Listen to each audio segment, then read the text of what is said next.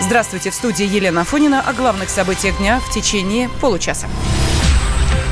Владимир Путин резко отозвался о тех, кто считает Дальний Восток балластом для России. По мнению президента, у региона есть все перспективы для развития, а те, кто заявляет о нецелесообразности его финансирования – придурки. Об этом Путин сказал главе Якутии Айсен Николаеву на заседании президиума. Нужен ли России Дальний Восток? Казалось бы, ответ на этот вопрос абсолютно сегодня очевиден. Но до недавнего времени многие дальневосточники не были в этом уверены. Ведь даже с высоких трибун порой звучало, что Дальний Восток – это балласт, требующий только льгот и бюджетных вливаний. В недалеком прошлом ну, мы я не пережили... Знаю, какие, не знаю, какие придурки так говорили. Говорили, что не, мы помним, не четверть века назад. Ну, четверть века назад, да. мало ли там, чем делать. Давайте Это... будем говорить о сегодняшнем. Да. Тем временем премьер Индии Нарендра Моди, который в этом году стал главным гостем Пятого Восточного экономического форума, назвал саммит с Путиным эпохальным событием в истории эпохальной дружбы. Такое сообщение он опубликовал в э, своем твиттере на русском языке. Россия и Индия изучат возможности поставок российской нефти по Севморпути и через трубопроводы. Кроме того, страны будут вместе работать над геологоразведкой и разработкой новых газовых месторождений. Такие договоренности достигнуты по итогам встречи Моди и Путина.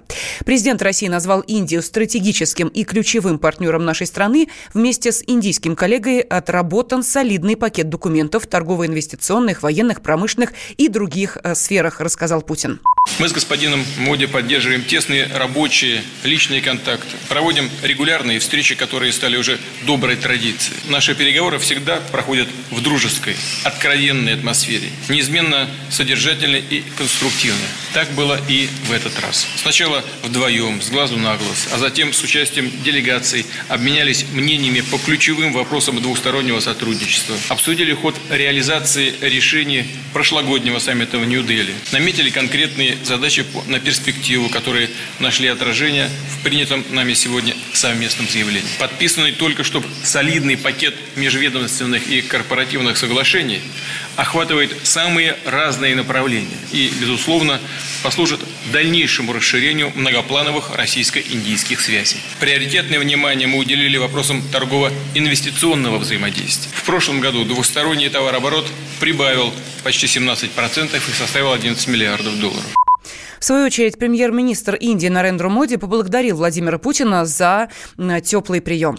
Я очень благодарен президенту Путину, моему другу, за эту возможность. И это своеобразное историческое совпадение, что президент Путин и я только что завершили 20-й ежегодный российско-индийский саммит в 2001 году, когда прошел первый такой саммит в России. Мой друг, президент Путин, также был президентом России.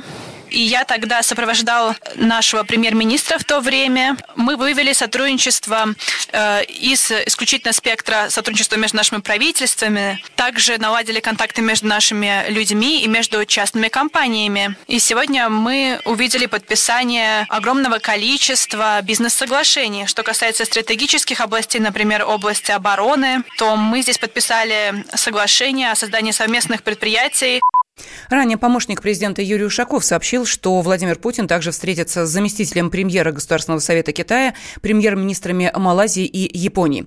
Форум в Владивостоке проходит с 4 по 6 сентября. Об итогах первого дня расскажет корреспондент «Комсомольской правды» Алексей Иванов. Пятый Восточный экономический форум, который открылся сегодня на острове Русский во Владивостоке, посвящен месту России в Азии и роли Азии для России.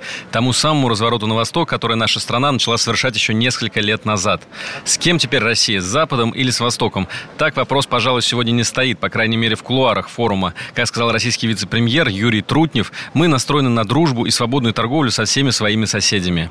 Если прошлогодний Восточный форум был во многом посвящен отношениям России с крупнейшей азиатской экономикой Китаем, Китаем, то теперь акцент смещен в сторону Индии, еще одной страны с огромными рынком, населением и возможностями. Главным гостем форума в 2019 году стал премьер-министр Индии Нарендра Моди, о чем говорят в том числе многочисленные портреты Моди, вывешенные на территории студенческого кампуса, где проходит форум. Сегодня же в Владивосток прибыл и японский премьер Синдзо Абе. В числе пяти тысяч гостей форума делегаций из почти 50 государств, а также большинство руководителей российских министерств, управлений, госкорпораций. Сегодня параллельно проходит множество сессий, на которых обсуждают обсуждают транспортные проекты, сельское хозяйство, туризм, угольную отрасль и многое другое. Участникам форума повезло с погодой. Уже ничто не выдает бушевавших еще несколько дней назад в Владивостоке дождей. Ясно, солнечно, безветренно. Словом, ничто не должно помешать полностью выполнить программу Восточного экономического форума, подписать все запланированные соглашения и обсудить все вопросы. Алексей Иванов, Комсомольская правда, Владивосток. Госдума может лишить аккредитации немецкую медиакомпанию Deutsche Welle за вмешательство во внутренние дела России. В публикациях немецких журналистов нашли призывы к участию в несогласованных митингах в Москве. Это нарушение российских законов, и депутатам хотелось бы получить разъяснение по этому поводу, отметили в Госдуме. Заместитель главы комиссии по расследованию вмешательства в дела России Вадим Деньгин рассказал радио «Комсомольская правда», что немецкие журналисты осознанно публиковали запрещенную информацию. Достаточно посмотреть твиты и размещенные материалы на сайте Deutsche Welle, в данном случае для русскоговорящих граждан, для граждан России. Там были помянутые точки сбора и сам маршрут, представленный несанкционированных митингов. Тем самым э, предоставление подобной информации, ну, естественно, если журналист это размещает, он прекрасно понимает, что за этими словами, размещенным контентом, текстом следуют граждане. Что имели в виду представители Deutsche Welle данным? Какая цель, какая задача была разместить данную информацию? Вполне достаточно было для того, чтобы вызвать, наверное, пригласить, больше не вызвать, и пригласить для конструктивного диалога. Заметьте, Хансман, который э, является представителем Соединенных Штатов Америки, э, не отказался, наоборот, я бы даже сказал, воодушевлением воспринял э, приглашение на встречу, где он даст пояснение, как э, оказалась подобная информация на ресурсе посольств Соединенных Штатов Америки. Это э, показывает конструктивный диалог. В чем проблема для представителей Deutsche Welle, которые в своем письме, ответе ссылаются на то, что они э, не коммуницируют с политическими институтами, ну как-то не коммуницируют, а они приходят за интервью к депутатам Государственной Думы. Это не коммуникация, коммуникация. В том письме же э, Deutsche Welle ссылается на том, что они подотчетны немецким надзорным органам. Мы также говорим о том, что российские СМИ подотчетны российским надзорным органам. Получив аккредитацию в Российской Федерации, в данном случае как иностранные СМИ, обязан исполнять законы. Немецкое издание могут лишить аккредитации в России, если его сотрудник не придет на комиссию. Об этом сообщил председатель комиссии по расследованию Василий Пискарев.